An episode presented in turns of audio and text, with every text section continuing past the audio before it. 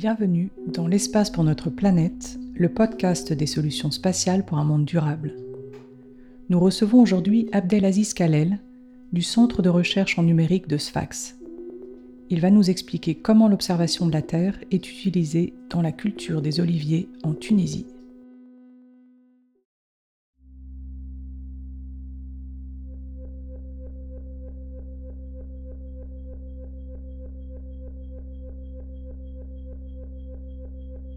Je suis euh, Abdaziz Khalel, professeur de traitement signal et images, ici au Centre de recherche en numérique de Sfax.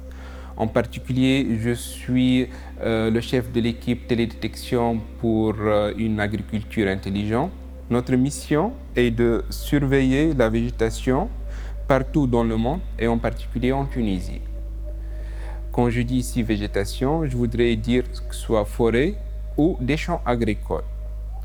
Pour nos capteurs, nous utilisons différentes sortes, que ce soit en utilisant le satellite, l'avion, par drone ou par robot. Avec 30% de la surface cultivée et 50% du total de notre export agricole, l'olivier occupe la première place dans notre agriculture. Il faut savoir aussi qu'elle est importante dans notre sécurité alimentaire et aussi dans notre balance commerciale. Toutefois, il faut savoir qu'on a plusieurs challenges à soulever. En effet, on a besoin d'augmenter notre rendement en termes de quantité et de qualité afin d'atteindre les standards internationaux comme c'est le cas en Europe. Par ailleurs, il faut savoir que les changements climatiques deviennent une réalité et il faut s'adapter à ça. Je donne ici l'exemple. On observe maintenant de plus en plus de périodes de stress hydrique et aussi on voit l'apparition de plusieurs maladies. Pour cette raison, nous avons besoin d'avoir des oliviers qui sont plus adaptés à ces conditions qui sont de plus en plus difficiles.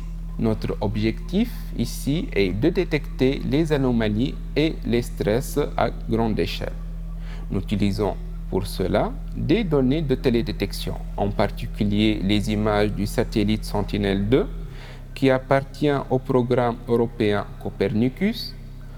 En plus de notre équipe, nous avons plusieurs partenaires, par exemple en Tunisie l'Institut d'Olivier, qui sont experts en agronomie et qui nous aident à détecter et analyser les anomalies au niveau du champ. En France, nous avons comme partenaire le CESBio, le CNRS, qui sont experts dans la modélisation et le traitement des signaux de télédétection. Nous développons aussi plusieurs projets avec des partenaires socio-économiques comme Orange Innovation et plusieurs startups. Nous traitons les données euh, satellites afin de détecter la variation des propriétés biophysiques de la culture.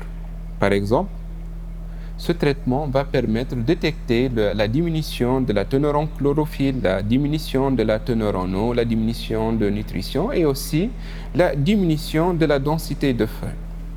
La densité de feuilles ici veut dire c'est le nombre de feuilles par arbre et aussi la surface de chaque feuille.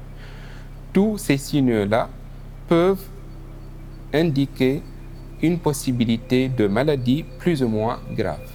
Les agriculteurs sont notre utilisateur final le plus important. Pour cette raison, dans la plateforme que nous sommes en train de développer actuellement, nous allons avoir une application mobile pour eux.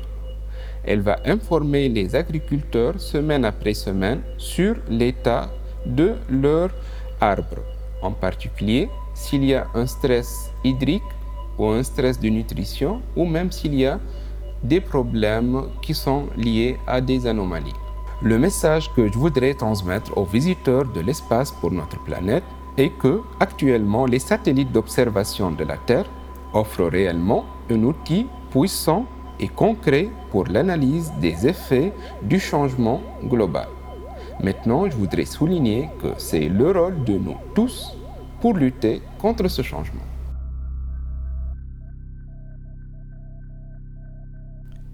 L'espace pour notre planète est un podcast produit par TeamCat, avec le soutien du Bureau des Affaires spatiales des Nations Unies, de la Commission européenne, de l'Agence spatiale européenne, du Centre national d'études spatiales, de Nereus, le réseau des régions européennes utilisant les technologies spatiales, et de l'ONG canadienne GIVE.